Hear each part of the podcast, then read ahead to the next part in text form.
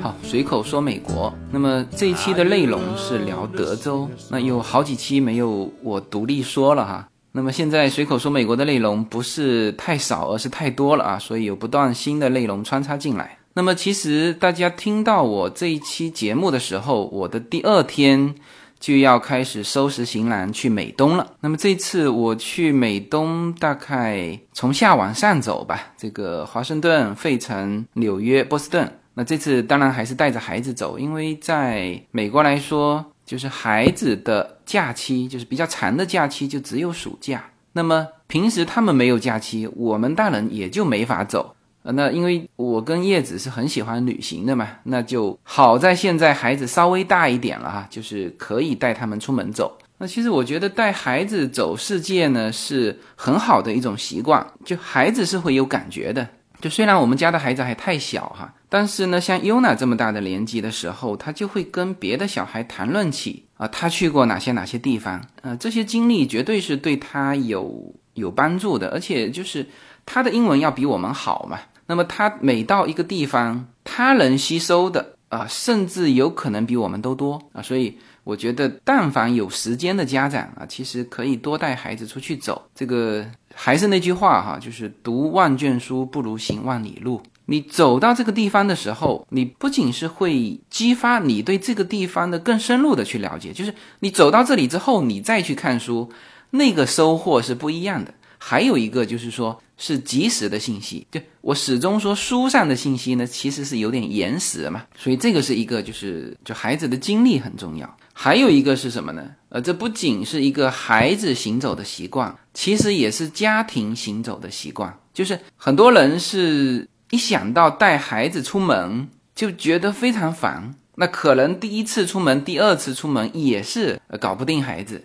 但是你多走几次，孩子也习惯了，你们大人也习惯啊，所以我现在带孩子出门是感觉不是一件太麻烦的事情啊，甚至不影响我的工作。OK，那么这里面就穿插聊这么几句，就是鼓励大家多带孩子出门，特别是有比较长的假期的时候。那么这一期聊德州，那么其实大家如果有关心我的微博的话，知道就很多内容在微博里面。就作为这种碎片资讯，就大家已经看到了哈，所以呢，也很多人在各种留言当中在督促我，哎，你这个德州怎么还没讲啊？那我也挺不好意思的哈。最最不好意思的就是我们德州的两位听友，呃，他们所录制的介绍德州最重要的两个城市，一个是达拉斯，一个是休斯顿，呃，他们录好很久了，就是我在两个月之前，他们就。录好发给我了，但是我德州的这个内容始终还没播啊，所以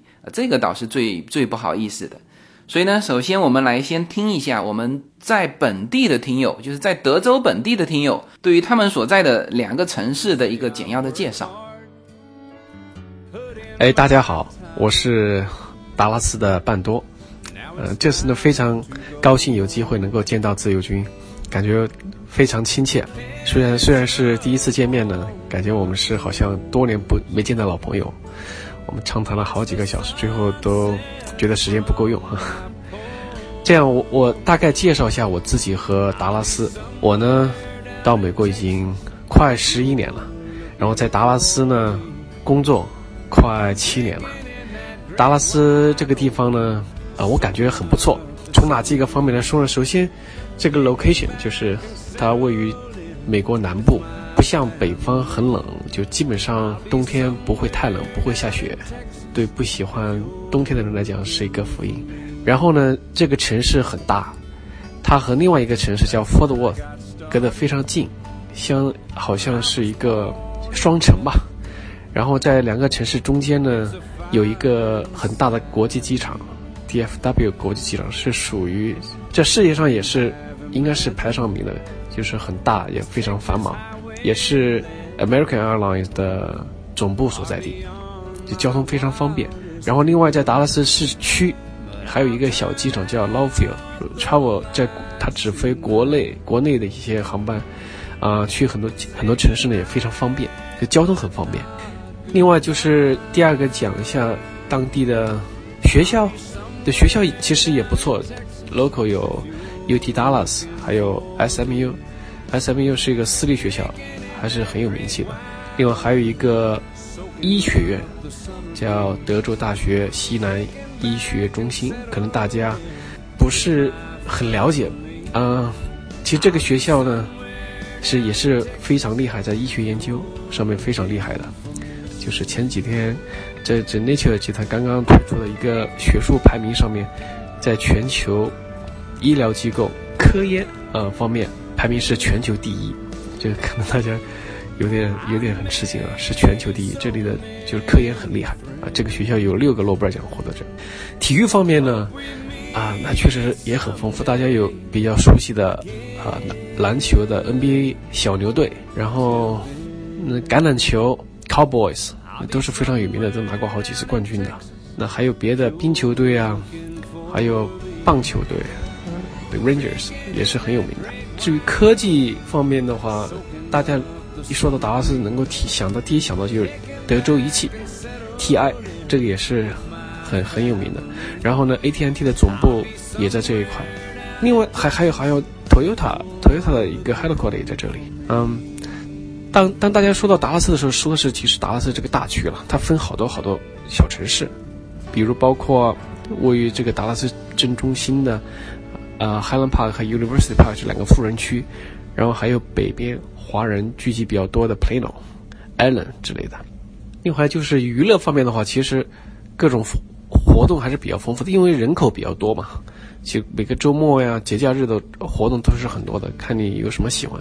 而且周围有很多湖，喜欢钓鱼啊或者水上运动的朋友，这里也有很多非常丰富的活动。呃，我觉得就这些吧。呵 呵嗯，另外还对，还有一点就是这里的房价来说，比东部啊和和西海岸都很便宜。然后德州也没有个人所得税。说这里是一个应该是一个比较理想的学习、生活和工作地方啊！欢迎大家有机会能够到达拉斯来看一看，玩一玩。谢谢。Now it's time to go home. 随口说美国的听友，大家好，我是休斯敦听友燕婷，非常高兴能在休斯敦与自由军一家相遇。呃，现实中的自由军给我的感觉远远要比。呃，节目中更加平易近人，也更有亲和力。我是德州医学中心的访问学者，来休斯敦已经两年了。休斯敦位于富饶和广袤的德克萨斯州，是德州最大的城市，呃，也是美国第四大城市。呃，休斯敦紧邻墨西哥湾，有非常狭长的海岸线和非常美丽的海景。休斯敦港也是世界第六大港口，因为资源丰富，盛产石油。呃，休斯敦被誉为美国的能源之都，同时休斯敦还有“太空之城”的称号，因为约翰逊太空中心就在休斯敦，而且任务监控中心就设在休斯敦。呃，因此当年登月的时候说的第一个词就是休斯敦。太空中心每年会接待大量的游客，非常适合小孩子去游玩，因为它有各种模拟游戏，还有各种航天方面知识的科普。同时，休斯敦景色也非常优美。嗯，它是南方，位于南方，所以是个畜牧业非常发达的地方。呃，因为老布什夫人的提议，休斯敦的郊区和高速公路沿线就播撒了大量的野花种子，所以每到春季，郊外开满了野花，非常赏心悦目。休斯顿因为农牧业非常发达，体验牧场风景和牛仔风情的话，是非这里莫属了。休斯顿每年三四月份会有盛大的牛仔节。呃，届时会有全国各地的牛仔们来挑战骑马、驯马、斗牛等等比赛，这这些赛事在全美也有直播。同时，休斯顿医疗行业非常发达，世界闻名的德州医学中心就位于休斯顿。说起医学中心的起源，它可以追溯到1936年，是一位名叫 Anderson 的棉花商购置了一百三十亩土地，并且宣布，凡是有意在此开办医院和医疗系统的机构，都可以免费获得土地。呃，因此就有大量的医疗机构进驻。时至今日，休斯敦医医德州医学中心已有五十四个医疗机构，以及十万名的医疗工作人员。德州大学 M.D. Anderson 医院就是为了纪念这位慷慨的商人而命名的。而该医院也是现在世界顶级的肿瘤专科医院。呃，该医学中心还有综合实力连续十年跻身全美百强的 Houston Methodist 医院。全美第一例心脏移植手术就诞生于 Methodist 医院，在景色优美的赫尔曼公园旁边，呃，有一个叫赫尔曼 Hospital。赫尔曼医院是以康复医学和运动医学闻名，呃，该院是火箭队合作医院。我们的飞人刘翔，零八年奥运会跟腱断裂后，就是在该院进行的修复手术。医学中心的参生也吸引了大量的访问学者和患者聚集在休斯顿。我也有幸在这个圈子里面学习和生活，并且在六月初遇到了自由军。休斯敦是全美最适合生活的城市之一，它因为消费低、房价低、人种多，而且拥有近三十万的华人。休斯敦中国城也是全美十大中国城之一，拥有中国各地的特色餐馆，不管是川菜、湘菜、粤菜或者兰州拉面等等各种口味，你都能找到，甚至还能在休斯顿中国城吃到烧烤。自由军和我们几位听友就是在休斯顿吃的就是湘菜，但是 Yuna 和 Lin 到了以后，我才发现他们不怎么吃辣。中国城不仅能吃到各个口味的菜系，还能买到种种中国特有的东西，比如说像肉桂啊、八角啊、茴香啊等等这些只有中中特别富有中国特色的调料，你都能在休斯顿中国城找到。所以来休斯顿以后，你会发现你所需要的基本都能买到。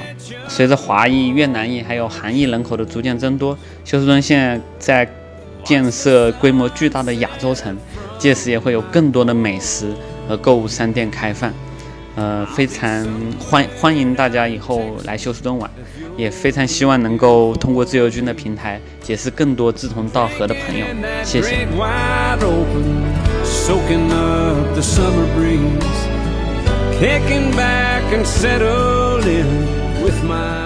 OK，那么我们回来德州的内容啊，呃，那么在美国哈，但凡这个州啊，这个名字是前面第一个字来称谓这个州的，绝对都是大州。比如说加州、德州、佛州，你你你发现没有？这三个州大家很少。那我当然说的是中文称呼哈，这个英文有他们自己的简称。但是我现在这里面对的是华文的听众嘛，是吧？那么比如说加州、加利福尼亚州，有人这么称吗？好像没有。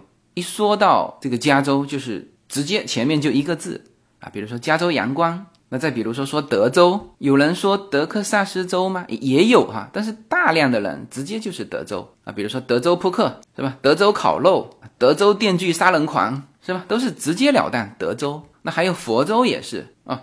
所以这些用单个字称呼的州一定是大州。那之前我也说过了嘛，就是就人口来说，当然这三个州都是位于美国地图的最南端啊。从这个西海岸下来，最南端是加州；中部下来最南端是就是这个德州。那么东海岸啊，一直开一直开就开到了佛州啊，他们都处于最南端。那么人口来说啊，几乎是并驾齐驱，第一是加州，第二是德州。啊第三就是佛州，因为纽约州是很特殊嘛，纽约一个城市就就几乎能够等于它整个纽约州的这个城人口，那所以纽约，但即使这样，纽约也只是排在第三，所以完整来说就是佛州排第四，那所以德州是大州哈，首先大家先有这个印象，人口排第二啊，第一是加州，然后呢面积它也是第二，当然如果说本土。啊，本土美国的话，面积第一是就是德州，但是呢，整个美国它还有一块飞地嘛，阿拉斯加，阿拉斯加是面积最大的。那么美国本土德州面积是最大的。好，这是第二个第二了。还有什么呢？GDP 也是第二。那么我看大量的这个简介里面提到德州是千年老二，只是说人口和面积，它的 GDP 也是美国第二。那么 GDP 第一的当然是加州了，像这种州啊，那绝对都是叫富可敌国。那当然，中国也有很多省是叫富可敌国啊，像加州，加州如果是一个独立的国家的话，它的全球可以排到第五位，就是它是第五大经济体。那么德州如果全球排名就是独立的拿出来，它也能够排到第十三位。全球哈这么多大国里面。啊，所以呢，这个就先给大家一个印象：德州在美国来说是叫千年老二，人口第二位，土地第二位，经济第二位。那么在全球来说，就是如果德州是一个国家，也是非常强大的，是吧？刚才说了，经济是第十三位，土地面积排下来，能够全球这么多国家里面能够排到第四十位。那虽然说这几块呃都是第二，但是问题是它这么多块都是第二啊，它它没有短板，就它没有一个很欠缺的啊。当然，比如说你加州是是非常强的了哈，但是呢，我德州的土地资源。比你加州更丰富，是吧？如果以后再发展，那么德州的这个土地资源会不会在今后的发展当中又更有优势呢？是吧？同样的，再比这个土地第一的阿拉斯加，那阿拉斯加是只剩下土地第一了，是吧？人口经济。那那远远是德州不能比的，就是这种大州不能比的，就是像阿拉斯加这种，你只能称之为叫做土地面积是大州，其他的都不能算。而且阿拉斯加是就是半年的这个使用期，什么意思？就是冬天的时候人口就大量的出来，然后到夏天的时候再到阿拉斯加，就有很多是就年轻人是是这样子在阿拉斯加工作的。好，那么这个就是德州的一个大概念。我记得我们上一次在洛杉矶听友会的时候，呃，因为那次是做跨境创业的内容嘛，而那一次我正好是刚刚从德州回来，就有听友问我，他说你觉得德州怎么样？我记得他当时应该是问我，问我达拉斯这个城市，那我就跟他说，我说德州非常好啊，我说欣欣向荣啊，这个很有潜力。啊，他听完就非常高兴，就很明显，他我我估计都已经在这个达拉斯买房子了哈，只是过来再求证一下。是的，现在很多的这个中国人啊，在在德州落地，那么有的是直接过去的，那有的是从加州过去的。所以呢，大家知道我去过德州之后，就一直在等待我聊德州这一期。OK，那么今天大家终于等到了哈。那么我聊德州，除了刚才的这个。大概念之外，我还是想先从德州的历史给大家聊起哈。那为什么要先聊历史呢？这个你单独的去聊美国的历史呃，第一呢，就是你知道美国没什么历史哈。我待会儿说到这个德州，大家就知道是就我们明清的时候才开始有记载，就美国都没什么历史，所以美国的历史呢，最好就是比如像我这种走到德州。就把它顺带的聊掉，然后当然一个历史是有趣味性嘛，是吧？其实呢，聊历史也蛮重要的是什么？它跟现在还是有联系的。所以呢，跟大家先扯一扯德州的历史啊。其实德州和美国所有的州都一样哈，这个历史不长。德州有记载的历史是一五一九年，呃，这个呢其实还不是确切记载，就是。一五一九年的时候，就是现在现存留下来的和德州有关系的文件，它只是一五一九年的时候有一个西班牙人画了一幅德州的地图啊，那这个就变成德州现存的文件当中啊最远古的这个历史资料。一五一九年哈，然后九年之后才开始就真正叫有记载，什么呢？是一个西班牙的一艘船，就因为海难。呃，成为德州的第一批的这个登陆的欧洲人，就他不是专程去德州的啊，是是被被吹过去的。然后到了一六八五年，才有这个欧洲人在那边住下来。就是刚才说的这个一五二八年的这个说是登陆，登陆他本身就是被风吹过去的。然后呢，登陆完就走了，他没有住下来。那真正有住下来的是一六八五年，是。法国的一群人也是因为计算错误啊，开到那边，然后就住下来，住了四年时间。那么你去看一下这个时间哈，如果对应到我们中国，我给大家说一个时间，大家就比较明了了。一五六六年，葡萄牙人就在我们中国的这个沿海修建了这个澳门，然后一六四四年，这个非常重要的这个三藩大战。李自成这时候已经干掉明朝了哈，这个崇祯已经上吊了，和这个冲冠一怒为红颜的吴三桂啊，以及清军在山海关打了一战，这叫灭国之战嘛，就灭了两个国家，一个是明朝啊，一个是李自成的大顺啊，后来就清军入关，这是一六四四年。那么对应到美国这边，就是德州开始有这个欧洲人正式居住。是一六八五年，这个时间轴附近就对应到我们这边到一六八三年，这个清军啊，施琅攻克台湾，然后这个郑氏家族投降，就我们这边是这个时间点。所以这里面大家其实可以发现一个问题哈，是什么呢？就是说这个记载啊，其实是以西方人的角度，就是我我哪一年发现的你，然后呢，我哪一年登陆，哪一年我住下来。就这个历史里面哈，就没有那个原住民什么事。那其实时间是差不多的，就是从欧洲出来的到亚洲和到美洲的这个时间段是差不多，就大航海时代嘛。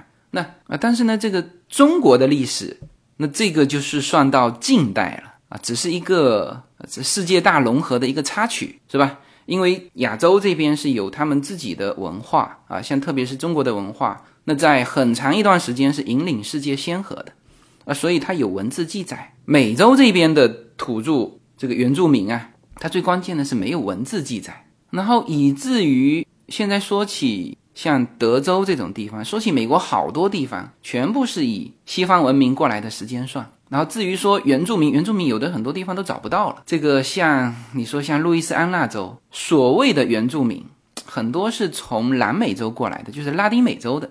那么德州其实也是，那现在德州的按照它的人口来看，白人占到百分之七十，黑人差不多百分之十几吧，还是小十几，大概十二十三这样。那这几年是呃亚洲人慢慢的过去，但实际上之前是完全没有的。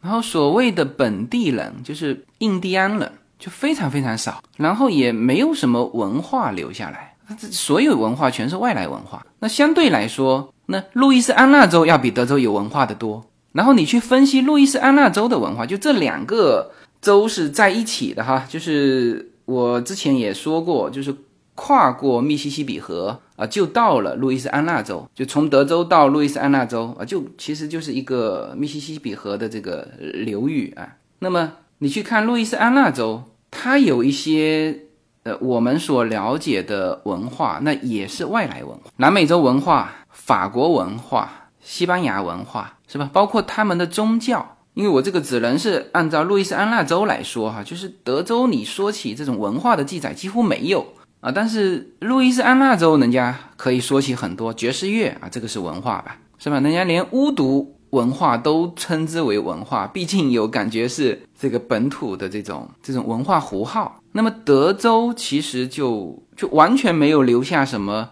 什么本土的印记。完全没有。你看他的这个宗教，据统计是百分之二十一的是浸信会，百分之二十八是天主教啊，剩下的叫其他的基督徒。所以呢，这个聊起德州的历史，那其实就是西方人进入的一个历史。当然，一方面可能当初的这个当地土著也比较少，另外呢，就是他们根本没有留下痕迹。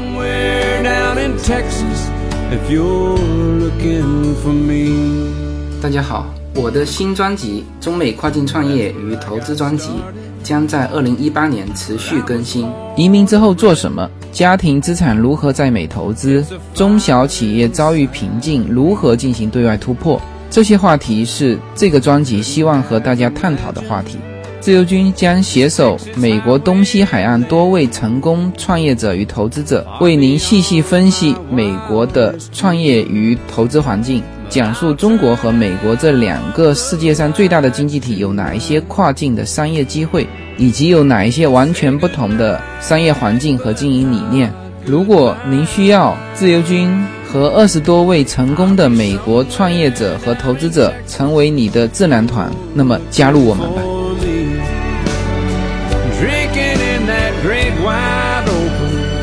Soaking up the summer breeze 前几天还看了一本书。叫做《枪炮、病菌与钢铁》啊，这本书很值得大家去看哈。就是这一本书里面聊到一个话题是非常有意思的，就专门说到美洲，就是欧洲文化和美洲文化会面的时候，叫做压倒性的的优势，就几乎没打什么像样的仗。那当然，这里面有一个问题就是病菌的问题，就是欧洲人把病菌带到了美洲。就当时在美洲还有好几个很庞大的国家，那个城市人口也是非常多的啊，并不是我们现在想象中的好像没什么人。那当然，德州可能没什么人，但是美洲有一些城市还是很像样的。但是呢，一触即溃，倒不是说欧洲人的船坚炮利，主要是病菌，大量的人死于这种流感啊，这种各种病菌。那所以那本书就在分析嘛，为什么欧洲人有枪炮，欧洲人有病菌？而这个病菌呢，大家怎么理解呢？其实病菌也是一种枪炮啦，也是一种对抗中的一个优势是什么？就是这个病菌对欧洲人是免疫的、无效的嘛，但是对美洲人就是就是致命的。美洲没有什么病菌能够带给欧洲的，但是欧洲把病菌带给了美洲啊，所以这叫两种文明一会面。这个美洲文明叫一触即溃，所以这本书就分析了说为什么会出现这种现象，呃，为什么不是欧洲人民一触即溃？你哪怕说你欧洲人船坚炮利是吧？你有文化啊，你有这个科技，但是如果美洲人民有病菌，那也不错啊，是吧？你就一触即溃了嘛。其实大量的刚才说到的美洲人是死于病菌，而不是枪炮。啊为什么是无论是从文化上，你文化它这边没有记没有记载，没有任何的文字或者是什么记载，这就肯定是不用说了。科技，嗯，这边有枪炮也不用说了。那为什么连病菌这种东西都搞不过？就是欧洲和美洲对抗的时候，相遇的时候，我们都根本用不上对抗这个词。你是美洲一触即溃，他当时这本书分析了，就有一点是比较明确的，就这也是我。呃，之前一直很费解的就是为什么美洲没有大型动物？美洲本土的动物，就后来马呀、什么牛啊，是从外面引引入进来的，驯化的所有驯化的东西，羊、牛、鸡，呃，这种属于家禽类的可驯化的，全部是来自美洲以外，全部是欧洲，要么是亚洲过来的。那比如说可驯化的鸡，就当时叶子听我说到这个观点的时候，哎，他说。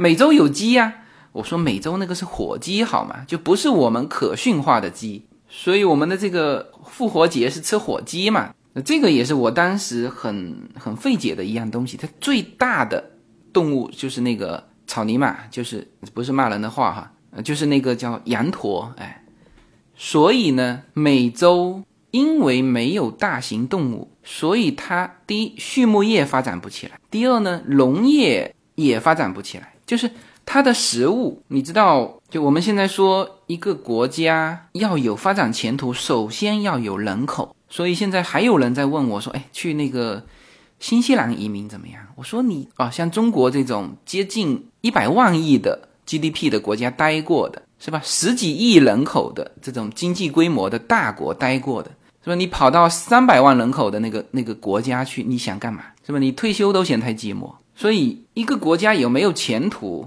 啊？甚至一个地区、一个一个州啊，比如说亚洲、欧洲，它有没有前途？就是人口是一个蛮大的这个因素。就像我们打那个即时对战游戏，你做的第一件事情不是就要盖房子、增加人口吗？你没有人口，啥事都做不了。那么你科技再发达也够呛啊。所以，因为这个美洲啊没有大型的动物，它也没有办法。有这个畜牧业，还有就是它的所有的动物都无法驯服，就没有我们所谓的家禽，所以呢，它的畜牧业和农业都发展不起来。农业可能有那么一些农业哈，就靠人工，但是它没有牛啊，它没有这种大型的重劳力就可以干重体力活的这个牲畜，就靠人的话，它。整个的农业水平就极其之低，所以它在欧洲文明进来之前，它基本上是叫做就是很原始的那个状态，叫做狩猎和采集，啊，还属于这种状态。那么，当你没有人口优势，自然就没有没有什么城市管理啊啊，诞生这种各种文化啊，但然后在不停的打仗，然后这个在对抗当中又发明出武器。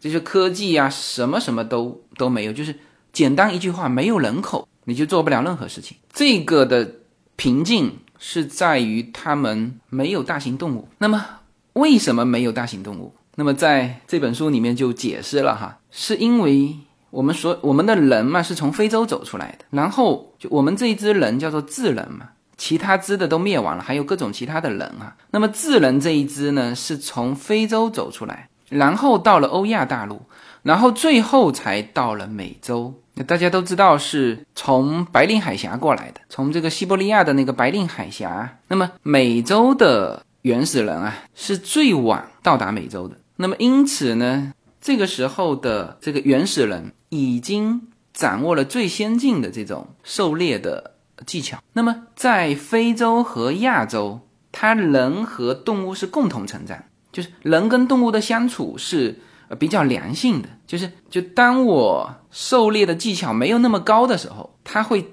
就打的不够吃嘛，那就他就会考虑去把一些比较能够驯服的把它驯服下来，那就作为畜牧业啊。然后呢，这些驯服下来的大型牲畜又给人类提供了这个重的重体力活的这个劳力，那所以说这个农业也发展起来啊啊是这样的。但是呢，在美洲就不是这样，因为。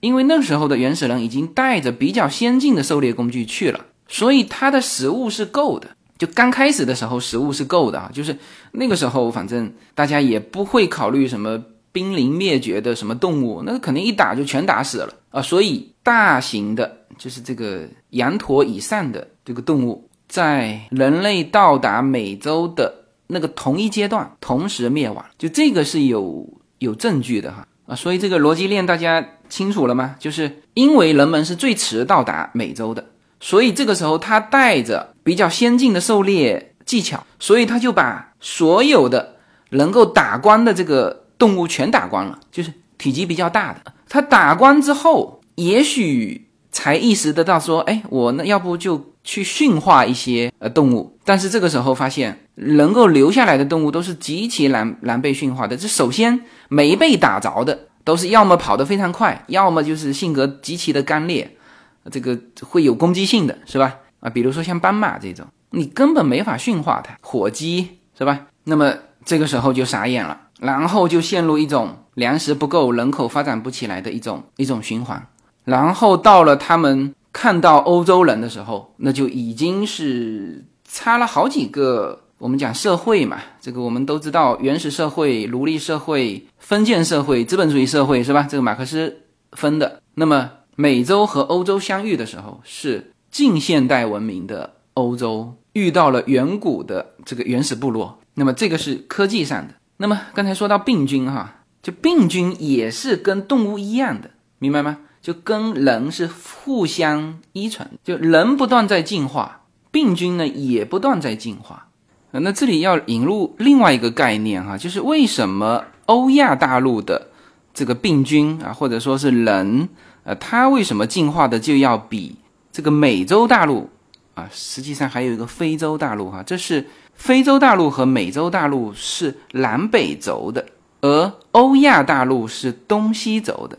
那大家知道什么叫南北轴、东西轴啊？就是整个亚洲，就整个亚欧大陆，它。就大部分的地区是在同一纬度，那么同一纬度，大家知道，相同纬度的动植物，呃，从这边移到那边，它是可以可以流动的啊。同样纬度的植物啊，从西方传到东方，它一样能生长，东方到西方也一样。所以呢，这欧亚大陆，它因为是同纬度的东西走，所以它的人员流动，它的所有的这种动植物的流动。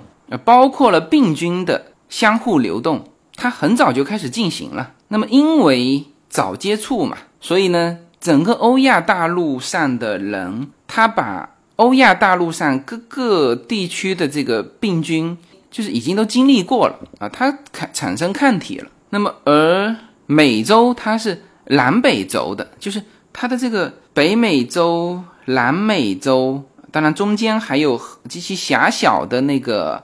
巴拿马运河那一带，那这个当然也是一个瓶颈，但是最关键的是它是南北洲，就是南方的动植物到了北方是没法生活的，所以它整个的流动呃几乎没有流动，它不像欧亚大陆，它东西向可以流动，所以这个当然一方面这个也制约了他们的一个文化上的一个大发展啊，互相的。竞争啊，因为有流动嘛，有融合，它就有竞争有发展。那么东西向它动植物人没法流动，这个这个很倒是真的嘛，很明显哈，就是我们当时在迈阿密的时候就说过，就古巴人啊，他最北他就走不到佛罗里达州的北部，哼，就这个是很奇怪的事情，他就不愿意走过去，所以这一方面制约了他们的发展啊，美洲原始这个民族的这个发展，还有一方面呢，就是。它的病菌也是没有，因为人没有流动嘛，所以人的适应性也没有流动。然后病菌和人之间，它其实也是相互发展。那么你人有流动是吧？你人有了抗体，它病菌会自然升级。所以当这个欧洲人携带着已经进化到这个近现代的病菌啊，这个这个时候病菌也是船坚炮利啊。当他们遇到这个美洲的病菌的时候。那也是摧枯拉朽啊，是吧？这种微生物的感染，可能大家没有什么感觉，但是大家如果有看过一些，呃，美国的一些灾难片哈，就是关于病菌这一块，你就知道它扩散的速度有多快啊。所以这就是我推荐大家可以去看这本书，叫做《枪炮、病菌与钢铁》，呃，他把这个逻辑是描绘的非常清楚。没有什么能够阻挡你对自由。的向往。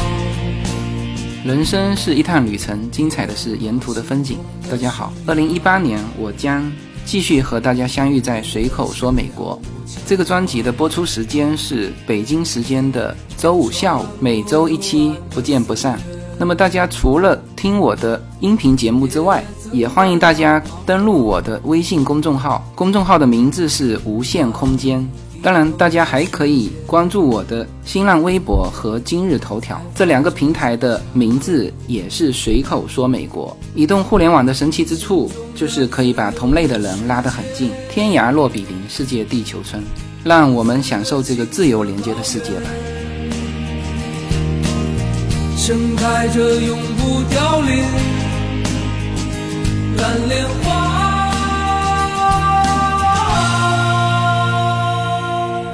绕回来哈，所以呢，这个德州的历史你只能从这个一六八五年开始说起啊。之前的历史啊，据考证有一些密西西比文化呀、中美洲文化呀，但就留下痕迹的就很少了。那唯一留下痕迹的就是德克萨斯这个这个 Texas 这个词是当地的土语。大概印第安语里面是朋友的意思。那么接刚才的这个一八六五年啊，虽然第一批到这个德州的是是一批西班牙人，就因为船难嘛，这个飘到这边，但是他们没有住下来。第一批住下来的是法国人，但是后来到了。这个一六九零年之后，西班牙人在这边增强他的力量。德州的另外一个大城市叫圣安东尼奥，这个城市是德州的呃人口第二大的城市哈。那么这个城市是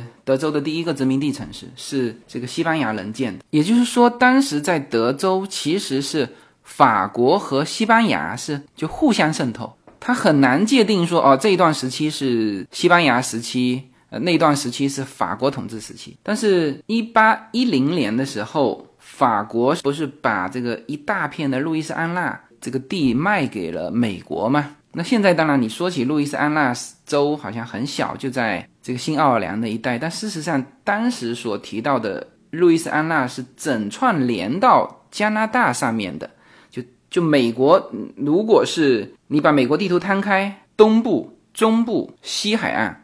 就中部这一大块，就是当时美国从法国手上买。那么，就当时法国对于德州的控制，就法国人认为这块我控制了，所以我把这块卖给美国。那美国人当然也认为说，哎，这个是法国人卖给我的呀，是吧？他也认为对这个德州是有控制权。但是其实那一带是很模糊的。然后到了一八二一年。这个墨西哥的独立战争爆发之后，那么德克萨斯州实际上当时成为了墨西哥的一块国土，成为了墨西哥的地盘。当然，那个时候主要是整个德州人口很少了，所以呢，德州在在墨西哥的这个国家里面还还并没有把它当成一个州。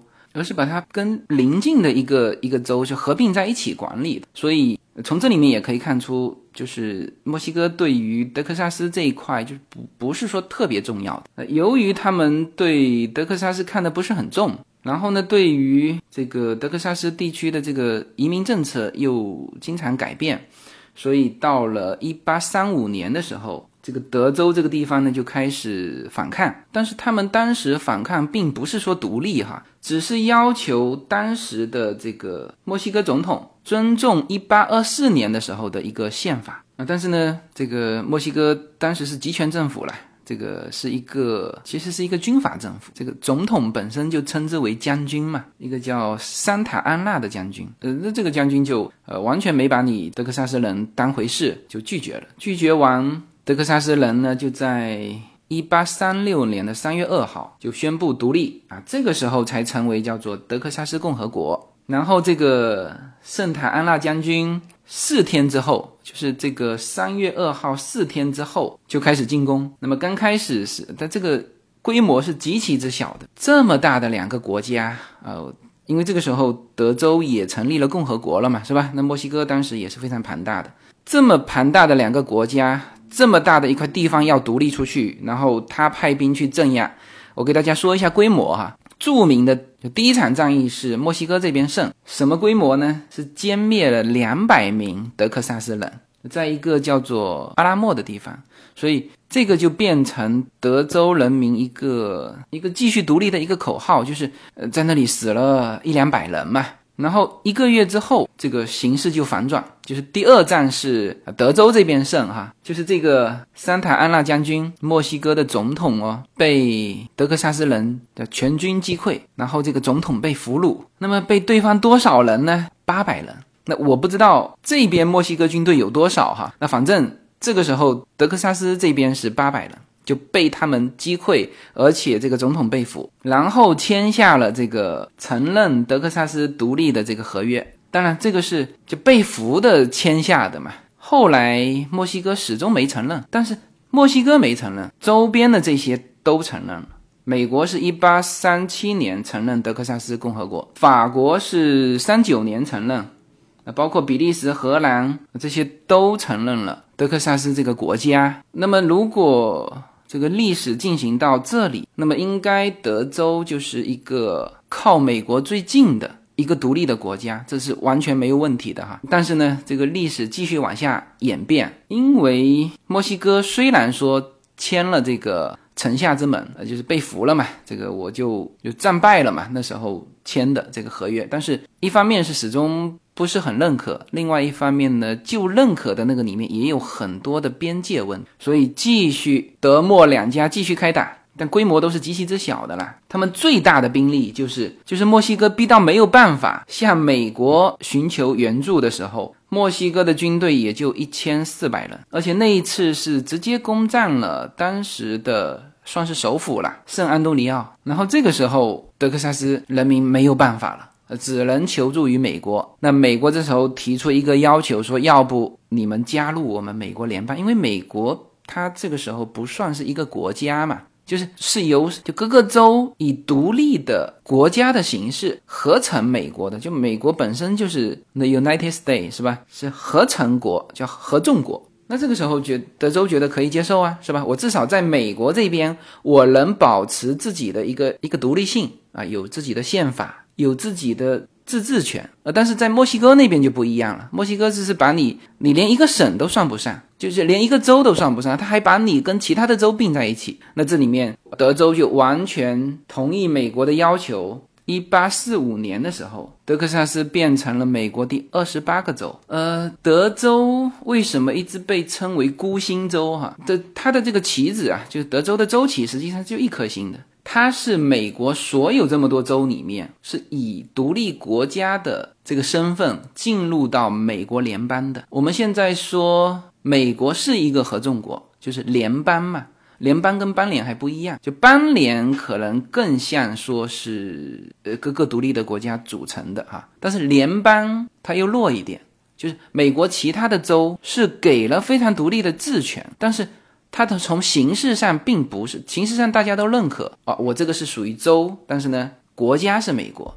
那德州那个时候不是，德州那时候它就是一个，它就是一个独立的国家，加入你美国联邦的。所以呢，我们现在经常去去探讨说，如果美国分裂了，那么哪些地方会成为独立的国家？第一个绝对就是德州。德州不仅仅是说它当时就是以独立的国家进入美国的，而且刚才说过了，德州是大州，经济、人口、面积它都是大州。所以你看这个。最经常闹独立的一个德州，一个加州，全是。所以我说，为什么叫做自由啊？自由就是要自生自灭，就你要独立是吗？你要有，你要有条件，你才能独立呀。像像加州、德州这种，就是它本来就富可敌国嘛，是吧？加州全世界排第五，德州全世界排第十三，是吧？你要有条件，你才能独立啊。我当时在博客里面写了这句话，叫做“自由就是自生自灭”嘛。然后就有人问我说：“哎，那现在的孩子都很叛逆呀，你让他自生自灭，他根本没条件啊。那这时候怎么办？”我说：“这有什么好怎么办的？你让他去感受一次走出去没饭吃的这种这种体会，他自然而然就懂了。你你你跟他说无数次，他都不懂啊。你想独立是吗？行啊，你有自己的经济来源，你就能独立呀，是吧？我们经常说的独立，独立，首先是经济上的独立，是吧？你才有人格上的独立啊。所以。德州就是这么一个状况，就是它经济上也行，是吧？然后形式上当时又是呃称之为这个叫德克萨斯共和国啊，叫孤星共和国嘛，所以它才是一说独立，它是排在第一的这个孤星州。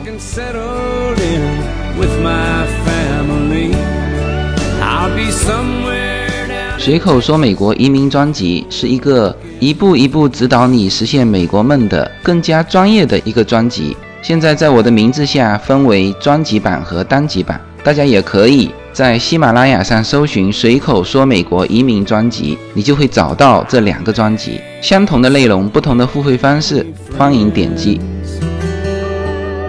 Hope we meet someday again. Till then. OK，那么这个泛泛的聊德州历史就花了蛮长时间的。那剩下还有一些时间呢，就是我聊一聊，就留给我们比较深刻的印象。啊，当然，德州留给我们，德州是一个非常独特的州，呃，它的当然历史文化没有哈，但是它现在的这个牛仔文化啊，包括它的这个支持持枪的这个文化，这个都值得今后啊，这个再花那么几集的时间去聊这些。但今天呢，就最后一点内容，我我聊一个德州的几个第一印象当中的其中之一，就是这个美食。呃，我们知道这个旅游呢，一个是看风景嘛，一个是看看历史、看文化、看博物馆，还有一个很重要的就是吃当地好吃的。那在这个新奥尔良的时候，我说过了，就是从进新奥尔良的第一餐，我们就开始吃那个海鲜。啊，主要是这个小龙虾啊，一直吃到最后一餐。走的时候，这个叶子还说：“哎，他说我们要不要像高晓松一样买一大桶的这个小龙虾拉上飞机去吃？”呃呃，这个是可以的哈，是可以的。首先，这个飞机是没有禁止说你带这种这种吃的上去啊，这是可以的。但是我说算了吧，我说这种事情高晓松也做得出来哈。这个，因为你知道新奥尔良的小龙虾是。这味道是很重的啊，当然这个和别人带那个就肯德基全家桶没什么不一样啊，但是我们总觉得不好意思嘛，所以我说算了算了，别了，我们也吃了这么多了啊。那这个是新奥尔良的美食，就是尖峰记忆的，就是这个小龙虾。那么德州的美食，那尖峰记忆的啊，就是这个德州烤肉。我刚才提到的，比如说大家提到德州啊，比如说德州扑克啊，大家很出名。德州烤肉应该大家有耳闻吧？德州烤肉其实在美国呢是一个蛮蛮著名的一个一个美食，很多人跑到德州去吃那边的烤肉的。那么这次我们也是哈，这个从进入德州的第一餐就开始接触这个德州烤肉，而且我们专门是去找那种很老的店。就说到这个，呃，这种细节就可以暴露我们的这种老驴的的这个段位哈。德州烤肉，就德州烤肉，它的反正德州没什么历史哈，但是德州烤肉的历史还蛮长的。很多人是说去德州，他就想吃到。五十年前的那个风味，那么这次我们去也是，就专门找这种老店。呃，这种老店在德州不算多哈。那么我们去的几家都是生意极其兴隆，门口排队的，就是你要想清楚到那边买什么，然后你去排队就一次把它搞定。我们当时。这个我印象很深，第一餐吃那个德州烤肉，叶子说我们先进去买一些吧，啊，结果买出来就在车上，叶子也很爱吃，那个优娜也很爱吃，那时候令还在旁边睡觉，哇，叶子一吃说哇这个东西太好吃了，那就叫我啊再进去买，然后我进去的时候又排队排了很长时间，然后这些老店呢，首先它的整个环境是保持了。五十年前的感觉，呃，回头我会把几一些照片给贴出来，就是你可以看到一些很旧的招牌，然后你可以看到它的这个传统工艺。什么叫传统工艺呢？就是它是用它是用火烤出来的，呃，不是炭烤哈。他们用的是当地的一个一种叫小橡树，呃，这这种小橡树当地很多哈。那么在这种店，一般它都是在旁边有一个大炉。然后呢，就往里面扔这个小橡树的木材。像我看到的那家店，每天不知道要烧掉多少木材。它的外面，包括里面，就是当然里面是用来做装饰墙了，就整整一面墙就是这种小橡木的的木头。然后呢，它的肉啊是放在这个炉和烟囱之间，它中间有一个通道啊，这个各种的肉是放在那边烤的。那也有一些。老店这个东西是作为后台，你看不见的。它你看见的就是它的前台嘛，它肉已经烤好了，这个用牛皮纸包着，包括你要什么。那有一些老店呢，它的后台你还可以看得见，你看得到它在那边烤。那么这种的烤肉店有什么呢？啊，第一推荐第一的应该就是就是叫做肥牛腩啊。它在像我去的这一家老店，它会给你画出来。就它的这个这个部位是什么？他画了一头牛啊，画了那个牛腩的部位，那画了一头猪啊，这个猪排的部位啊。其实德州烤肉最重要的就是三种，就最传统的就是三种：一就肥牛腩，就牛腩的这个部位；猪排，还有就是香肠啊，就是肉类是这三类。然后呢，烤的工艺就是这个木材啊，就是用的这个小橡木。那么现在我们可以吃到一些鸡排啊，或者是半只鸡，但是这个是现在加入进来，就是现在就照顾到现在新的口味嘛。但是传统的来说，它就是那三种。所以我那时候拍到那个那个德州烤肉店出来的这个鸡啊，它因为它做成半只鸡嘛，我我还说了一句，我还在那个微博里面说了一句叫德州扒鸡，后来发现这个德州扒鸡是中国的那个德州哈，呃，在德克萨斯州是没有扒鸡的。而且它的鸡也是现在才加入进来。那么，呃，它的工艺就是这么用木材烤。那烤完之后，它是直接用盐抹的哈。嗯，它不上那种酱，它跟我们跟我们中国的这个吃法好像不太一样啊。它我们中国的吃法就有些是用，比如说我们现在在自己家也。野烧烤嘛，就是后院，我们也搞了一个呃烧烤盘啊，在那边烧烤，大量的肉类我们是腌好的，拿出去烤。而德州烤肉它就是硬烤，那这里面就是，所以为什么大量的人就是排在第一位的是吃那个牛腩，肥牛腩，就是它有肥肉，它的油会会下去。那么出来之后，它就直接上盐，然后用这个牛皮纸包，然后再给你加上几片面包。那么早期的就传统的。德州烤肉出来的其实都是白面包，现在才会给你加一些这种里面有小麦的那种面包，然后呢会给你呃，然后他就这样子牛皮纸就包给你了，就是牛皮纸里面有烤肉和面包，那么它的旁边有蘸料，我不知道传统这是传统的有没有，那反正现在的呃德州烤肉店旁边都有蘸料，那里面甚至有辣椒啊什么，就是青椒。然后你去舀一些蘸料，其实我们吃下来的感受是，如果你是吃猪排和肥牛腩的话，就几乎不需要蘸料啊。那么这个是呃给我，如果说起德州的美食，我觉得就是没有之一啦，呃就是唯一啦，其他的好像也没什么东西可吃的。那么烤肉，我们是吃了好几顿，吃不腻的。它的那个味道特别好啊！我现在想起来都都觉得饿了啊。那么大量的这种老店都是家族传承，呃，这现在的 Honor 大部分是父亲这一代就开了这个烤肉店，然后传到他手上，也没有什么这个祖传多少代啊，就就这两代。因为这里面就要说到这个烤肉店的历史了，几乎你现在去问现在的烤肉店的 Honor，就是父亲传给他的。那父亲从哪里学的呢？是从。爷爷这一辈，但是爷爷这一辈不是开烤肉店的，基本上都是开肉市场的。那这里面就要聊到这个历史，就是二战之后，是吧？一九四几年，所以为什么说德州烤肉啊？说最多只敢说这个五十年前的风味是一样的，因为你说六十年前的时候没有。那么二战之后，德国和捷克的移民。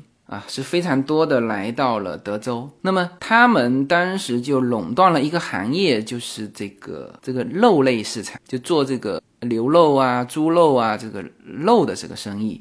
那么那个时候没有冰箱嘛，所以他们就发明了这种熏烤的这种工艺。所以基本上是爷爷这一辈就是做这个肉类市场，然后父亲这一辈开始做烤肉店。然后传在他手里，几乎你去看每一个烤肉店都是这么一个。当然，现在也有很多新的烤肉店。我们最后离开德州的一站，吃的就是一家比较新潮的烤肉店，就肉都是一样，风味我吃过是完全一模一样，但是差别就是说更舒适嘛。这个桌子呢，也就色调也比较比较明亮，然后窗户呢也。